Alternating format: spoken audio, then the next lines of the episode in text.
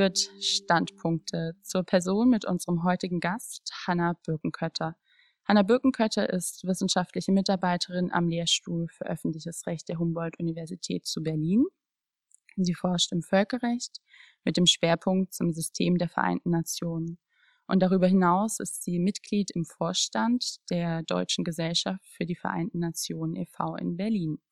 Ja, liebe Frau Birkenkötter, ich glaube, wir können es nicht verheimlichen, weshalb wir uns diese Woche hier treffen. Die Vereinten Nationen feiern ihren 75-jähriges Gründungsjubiläum und wir wollen in dieser Podcast-Folge ein bisschen historisch zurückblicken auf die letzten 75 Jahre der Vereinten Nationen und aber auch einen Ausblick wagen und ein bisschen auf ihre Tätigkeit im Verein eingehen. Ja, am 26. Juni 1945 endete die Konferenz von San Francisco mit der Unterzeichnung der Charta der Vereinten Nationen. Und knapp ein halbes Jahr später trat diese dann in Kraft. 75 Jahre Vereinte Nationen. Blicken wir mal zurück in das Jahr 45, kurz nach Ende des Zweiten Weltkrieges. Mit welchen Intentionen wurden denn die Vereinten Nationen im Jahr 45 gegründet? Ja, erst einmal ganz herzlichen Dank für diese Einladung. Ich freue mich sehr, dass wir heute dieses Gespräch führen in der Jubiläumswoche der 75. Sie haben es erwähnt, der Vereinten Nationen. Ähm, wenn man sich fragt, mit welchen Intentionen wurden die Vereinten Nationen 1945 gegründet, muss man eigentlich ein Stück weiter zurückgehen, nämlich in das Jahr 1941, 1942. Da sind zwei wichtige Dokumente verhandelt worden und äh, veröffentlicht worden, die für die Gründung der Vereinten Nationen ganz relevant waren. 1941 die Atlantikcharta und 1942, am 1. Januar 1942, dann die Erklärung Vereinter Nationen.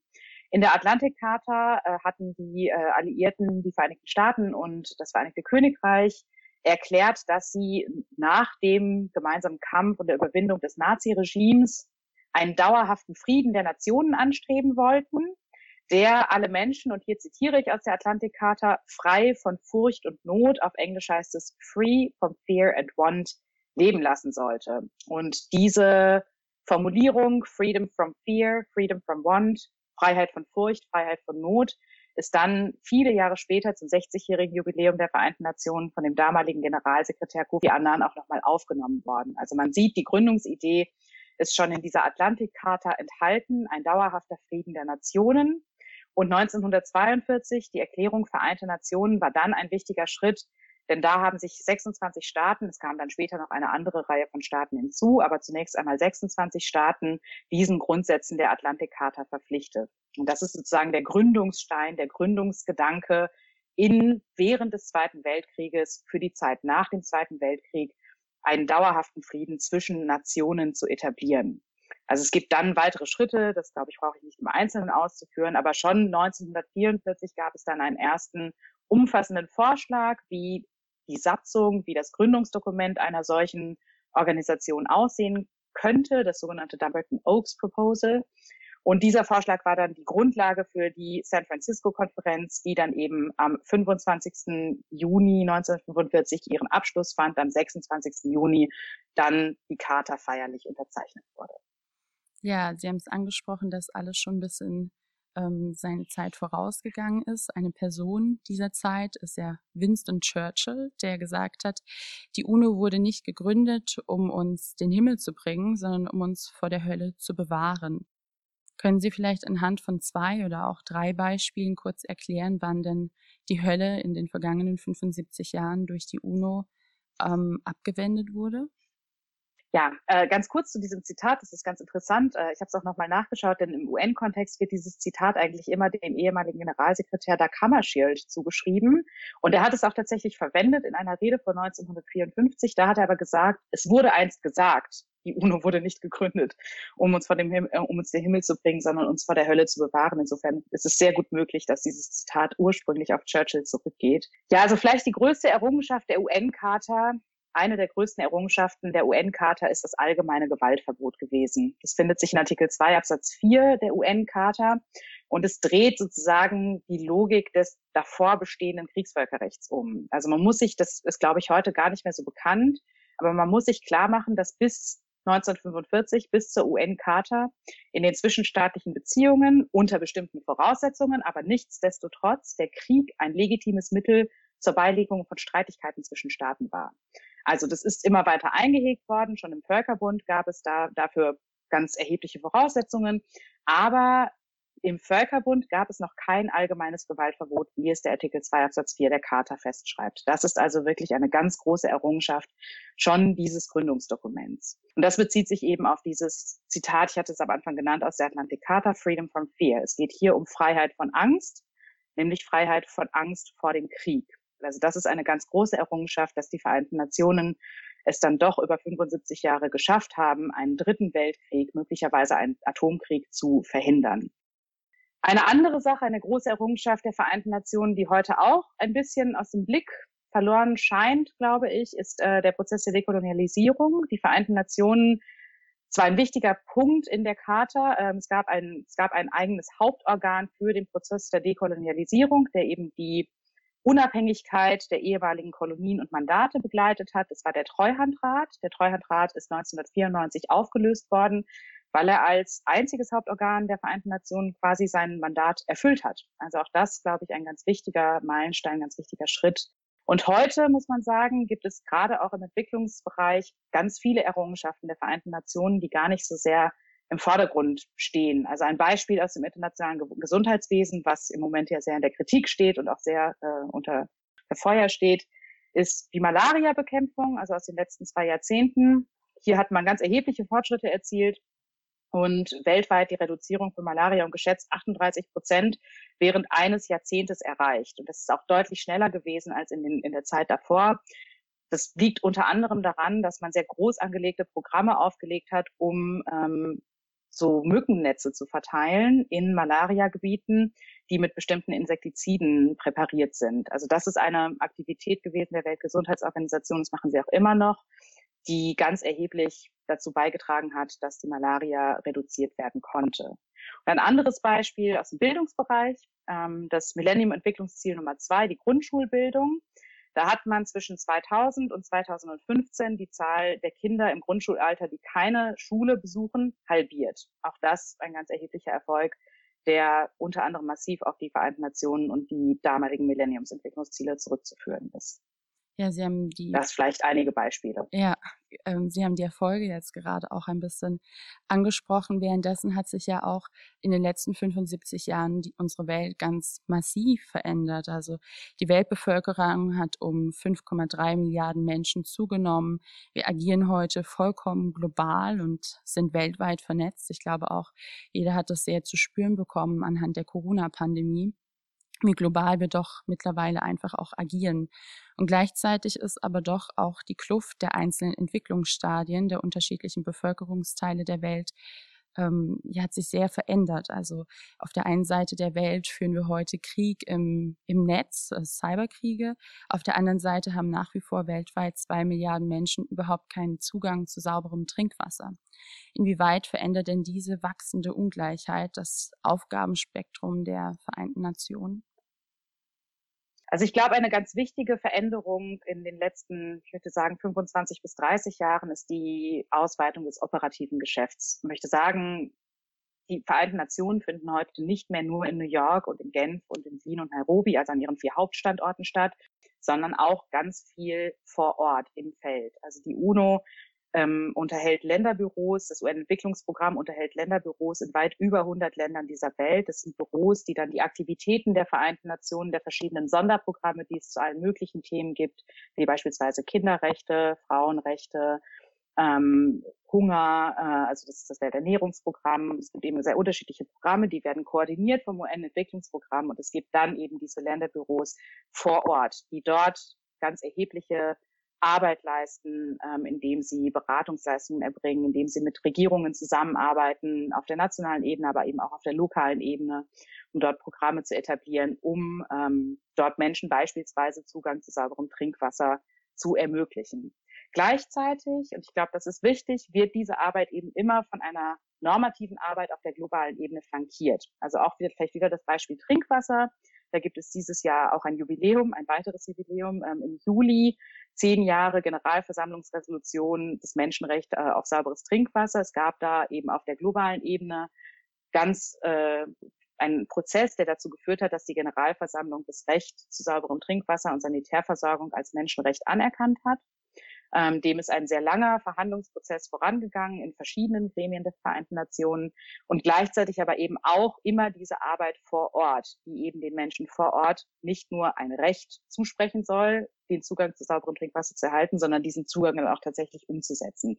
Also ich glaube, es ist diese Ver Verquickung von einerseits normativer Ebene auf der globalen, äh, auf der globalen Ebene und dann der operativen Ebene, dem Geschäft vor Ort, was die Arbeit der Vereinten Nationen heute prägt. Und dieses operative Geschäft hat es so 1945 noch nicht gegeben. Sie haben sehr viele Beispiele jetzt auch genannt der Erfolge der vergangenen Jahre, also die Ausbildung von Minensuchern oder das Welternährungsprogramm, was Sie angesprochen haben, die Ausrottung und Eindämmung auch von Krankheiten, die wir heute in Deutschland nur vom Hörensagen oder aus dem Medizinbuch kennen oder eben auch die Allgemeine Erklärung der Menschenrechte aus dem Jahr 1948. Also sehr viele Erfolge, von denen wir heute ja wirklich aus dem Geschichtsbuch eigentlich eher noch was ähm, kennen, aber nie damit wirklich in Berührung gekommen sind. Dennoch befinden sich ja die Vereinten Nationen wie kaum eine internationale Organisation in der Kritik sie sei zu teuer, zu veraltet oder eben auch oftmals als ineffizient bezeichnet. Haben Sie, ähm, haben wir uns sehr an den Frieden gewöhnt oder womit begründen Sie denn diese Kritik? Ja, also ich glaube, diese Kritik an den Vereinten Nationen und auch an anderen internationalen Organisationen ist so alt wie die Vereinten Nationen selbst. Ähm, und das hängt, glaube ich, viel zusammen mit einem Auseinanderfallen von Anspruch und Wirklichkeit. Also die Vereinten Nationen sind letztlich ein Zusammenschluss souveräner Mitgliedstaaten. Und in ihrer Arbeit sind sie natürlich davon abhängig, welche Aufgaben ihnen die Mitgliedstaaten übertragen und welche Mittel die Mitgliedstaaten ihnen dann auch zur Verfügung stellen. Die Vereinten Nationen sind massiv angewiesen auf die Kooperation der Mitgliedstaaten.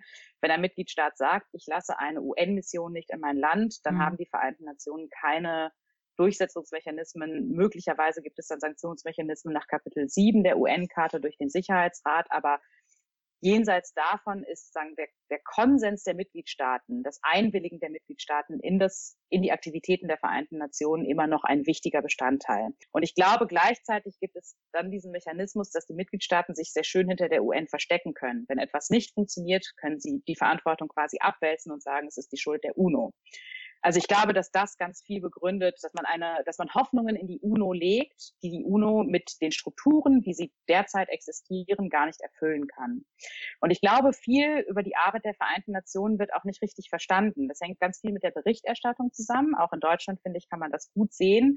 Es wird viel berichtet über die Vereinten Nationen dann, wenn etwas nicht so gut funktioniert. Ja, also es wird dann berichtet, wenn sich der Sicherheitsrat nicht einigen kann mit einem umfassenden Friedensprogramm für Syrien oder wenn Trump aus dem Menschenrechtsrat austritt. Dann wird über die Vereinten Nationen berichtet und meistens dann, wenn etwas nicht funktioniert hat. Es wird seltener darüber berichtet, dass es wenn auch klein, aber durchaus in diesen beiden Situationen auch Fortschritte gab. Also Syrien, Beispiel Syrien. Der Sicherheitsrat hat immerhin ein Mindestmaß an humanitärer Hilfe in Syrien ermöglicht. Das war eine sehr lange und auch sehr diffizile Verhandlung. Ähm, und nichtsdestotrotz ist das etwas, was in der Berichterstattung meistens untergeht. Menschenrechtsrat. Man kann viel Kritik üben am Menschenrechtsrat, an seiner Zusammensetzung. Aber der Menschenrechtsrat ist auch ein Gremium, der es geschafft hat, dass sich alle Mitgliedstaaten der Vereinten Nationen in regelmäßigen Abständen einem sogenannten Peer Review unterziehen. Das bedeutet einer Evaluierung ihrer menschenrechtlichen Bilanz durch andere Staaten. Das ist ein unglaublicher Erfolg, über den aber sehr wenig geredet wird, sondern es wird meistens nur auf die Defizite gezeigt. Und das begründet, glaube ich, auch einen Teil der Kritik. Und ein letzter Punkt. Man setzt sehr große Hoffnungen in die Vereinten Nationen, aber stattet sie dann eigentlich nicht angemessen finanziell aus. Also das betrifft diesen Punkt, den Kritikpunkt zu teuer. Der reguläre Haushalt der Vereinten Nationen für das Jahr 2020, das muss man vielleicht an dieser Stelle mal sagen, beträgt gut drei Milliarden US-Dollar, also knapp drei Milliarden Euro. Es gibt dann nochmal einen Sonderhaushalt für die Friedenssicherungsmission der Vereinten Nationen, der ist nochmal ungefähr doppelt so hoch. Aber insgesamt haben wir damit ein, ein Budget von unter 10 Milliarden Euro. Es kommen dann noch freiwillige Zahlungen hinzu. Aber im Vergleich, der Bundeshaushalt der Bundesrepublik Deutschland beträgt für das Jahr 2020 362 Milliarden Euro. Und das Konjunkturpaket, was jetzt gerade im Nachgang der Corona-Krise verabschiedet worden ist, stellt nochmal zusätzliche 130 Milliarden Euro bereit. Und das ist nur die Bundesrepublik Deutschland. Mhm. Wenn man also eben das Budget der Vereinten Nationen dagegen misst, finde ich den Kritikpunkt, dass die Vereinten Nationen als eine Weltorganisation zu teuer sind, tatsächlich verfehlt. Denn die UN leisten immens viel Arbeit, sowohl vor Ort als auch eben auf der normativen globalen Ebene mit einem vergleichsweise geringen Budget. Ja, das ist äh, schön, dass Sie das nochmal auch so ausführlich einfach berichten, weil ich glaube, es ist wirklich ein sehr negatives Bild, was man von den Vereinten Nationen auch medial bekommt und danach gefragt, warum schafft es ähm, die Vereinten Nationen da nicht ein positiveres Bild, gerade medial oder jetzt auch in Zeiten von PR-Beratern, von Social Media, einfach nach außen zu tragen? Also warum kann man dieses negative Image nicht ablegen, was es ja doch teilweise auch hat? Ich glaube, es kommt ein bisschen darauf an, wohin man schaut. Also es gibt Länder, in denen die Vereinten Nationen durchaus positiv wahrgenommen werden. Das sind natürlich vor allen Dingen auch Länder, die gute Erfahrungen gemacht haben mit den Vereinten Nationen. Ein gutes Beispiel wäre da Südkorea, äh, das Heimatland eines ehemaligen Generalsekretärs Ban Ki-moon ähm, und eben auch äh, ein Land, was sehr von den Vereinten Nationen profitiert hat während und nach, des, nach dem Koreakrieg. Da haben die Vereinten Nationen ein sehr hohes Ansehen. Anderes Beispiel wäre Schweden, äh, auch ein Land eines ehemaligen Generalsekretärs, nämlich äh, des schon erwähnten Dag Hammarskjöld. Und ich denke, wichtig ist doch immer wieder zu erklären, was die Vereinten Nationen eigentlich alles tun. Das bedeutet aber gleichzeitig auch, dass man sich vor Kritik nicht scheuen darf. Und es gibt sicherlich sicherlich einige Dinge in den Vereinten Nationen, die man verbessern sollte. Der Sicherheitsrat ist da natürlich der große Elefant im Raum. Ähm, natürlich sind die Sicherheitsratsstrukturen kritikwürdig, aber das, sie werden ja auch kritisiert. Ich glaube aber trotzdem, dass es wichtig ist, immer wieder zu betonen, dass es eben auch sehr viele Erfolge gibt und sehr viele positive Dinge, die die Vereinten Nationen tun, die vielleicht einfach gar nicht so bekannt sind. Ja, ich glaube wirklich viel Kritik liegt in den Strukturen des Sicherheitsrates. Also nach wie vor sind die Machtverhältnisse in den letzten 75 Jahren ja unverändert. Frankreich, Russland, Großbritannien, die USA und China sind nach wie vor die fünf ständigen Mitglieder. Die Verhältnisse sind, wie wir es eingangs auch hatten, im Ende des Zweiten Weltkrieges begründet. Aber passen sie denn noch in das Jahr 2020? Und wie würden Sie vielleicht den Weltsicherheitsrat strukturieren, wenn Sie es denn dürften? Wow, wie würde ich den Weltsicherheitsrat strukturieren, wenn ich ihn dürfte? Ich glaube, es gibt sozusagen eine es gibt eine ideal, idealistische Antwort ähm, und äh, dann gibt es eine pragmatische Antwort auf Ihre Frage. Also auf die Frage passt die Struktur des Sicherheitsrates mit den fünfständigen Mitgliedern, die ja auch alle ein Vetorecht besitzen, noch in die Welt des Jahres 2020. Da muss die Antwort natürlich eindeutig ausfallen mit Nein. Ähm, und es ist auch etwas, was in der UN ja lange schon diskutiert wird und auch debattiert wird. Es gab Reformvorschläge von Kofi Annan, anlässlich des 60-jährigen Jubiläums der Vereinten Nationen. Kofi Annan hatte damals zwei Vorschläge erarbeitet. Beide Vorschläge zielten zum einen darauf ab, die Mitgliedschaft zu erhöhen auf 24 Mitglieder und sie vor allen Dingen auch regional ausgewogener zu machen. Also weil die derzeitige Zusammensetzung gerade auch der ständigen Sitze im Sicherheitsrat natürlich nicht die verschiedenen Weltregionen widerspiegelt. Also beispielsweise hat Latein, haben weder Lateinamerika noch der afrikanische Kontinent ständige Sitze im Sicherheitsrat während Europa dreiständige Sitze hat. Also das ist äh, sagen, also die westliche Gruppe, die westliche Staatengruppe dreiständige Sitze hat.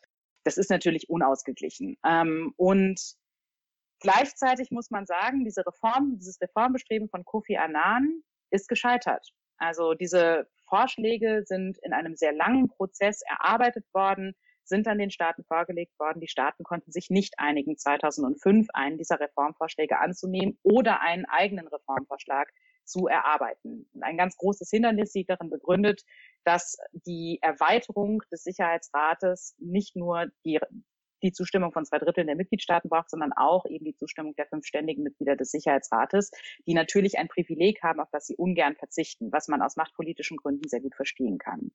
Das bedeutet aber, und jetzt komme ich zu dem pragmatischen Teil, also ich glaube, auf der idealistischen Ebene können wir uns einig sein, es muss, es muss eine bessere Repräsentation der verschiedenen Weltregionen gewährleistet sein. Und das bedeutet eigentlich auch mehrständige Sitze für derzeit unterrepräsentierte Weltregionen. Ähm, es gibt aber Bestrebungen pragmatischer Art, sagen, weil eine solche Reform in absehbarer Zeit nicht zu realisieren ist, mehr Transparenz zumindest zu schaffen. Man hat das jetzt gesehen bei den Wahlen für die nichtständigen Sitze der, Mit äh, der Sicherheitsratsmitglieder.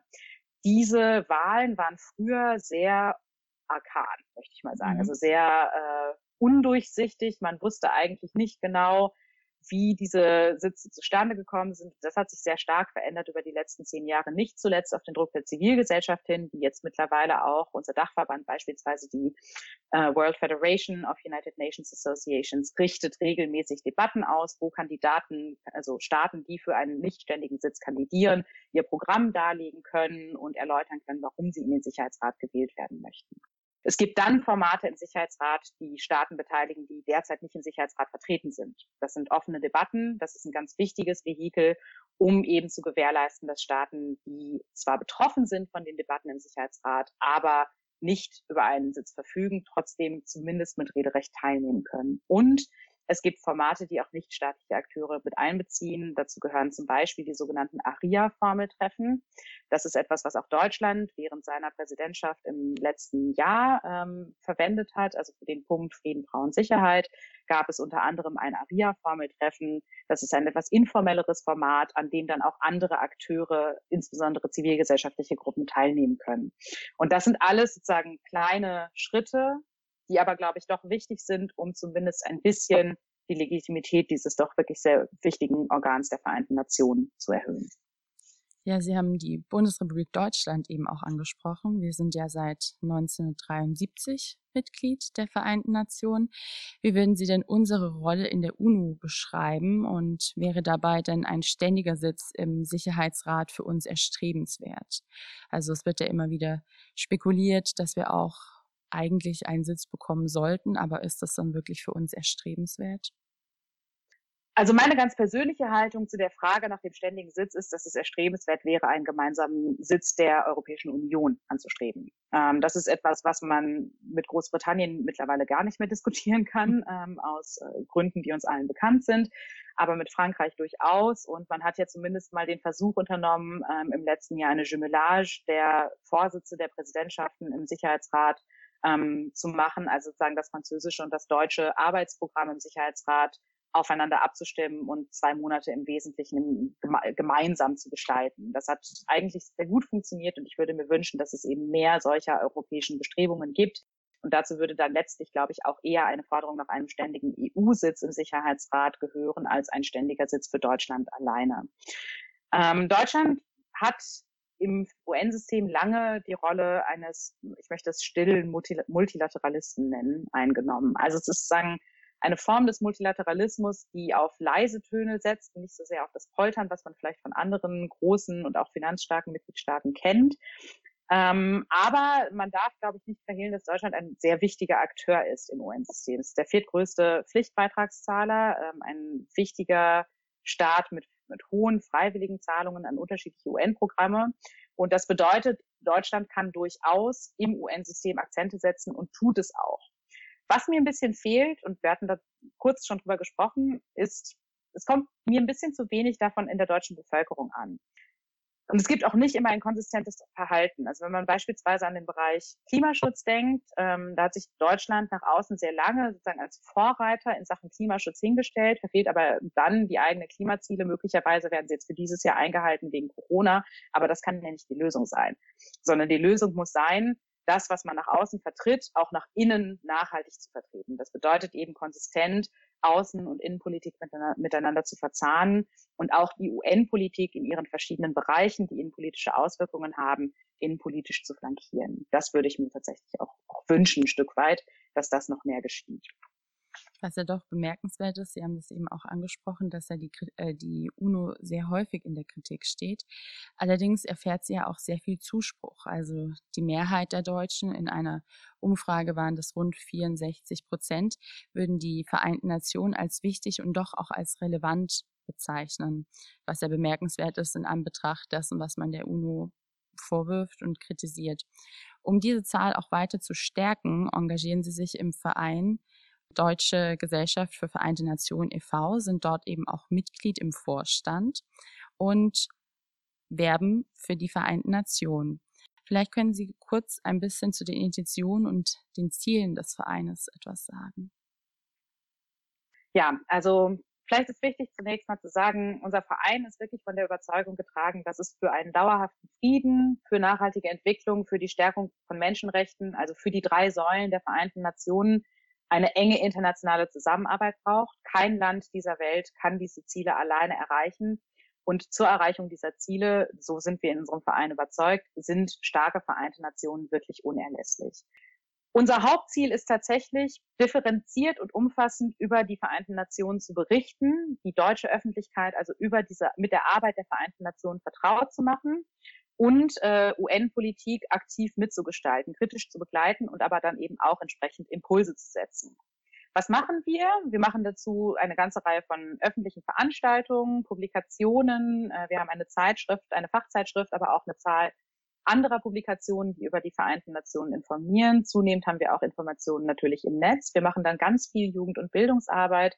Wir haben beispielsweise ein Programm namens UN im Klassenzimmer, wo junge Studierende die häufig an UN-Planspielen teilgenommen haben, aber auch nicht, auch nicht müssen, ähm, sondern die sich vielleicht auch einfach nur so für die Vereinten Nationen interessieren.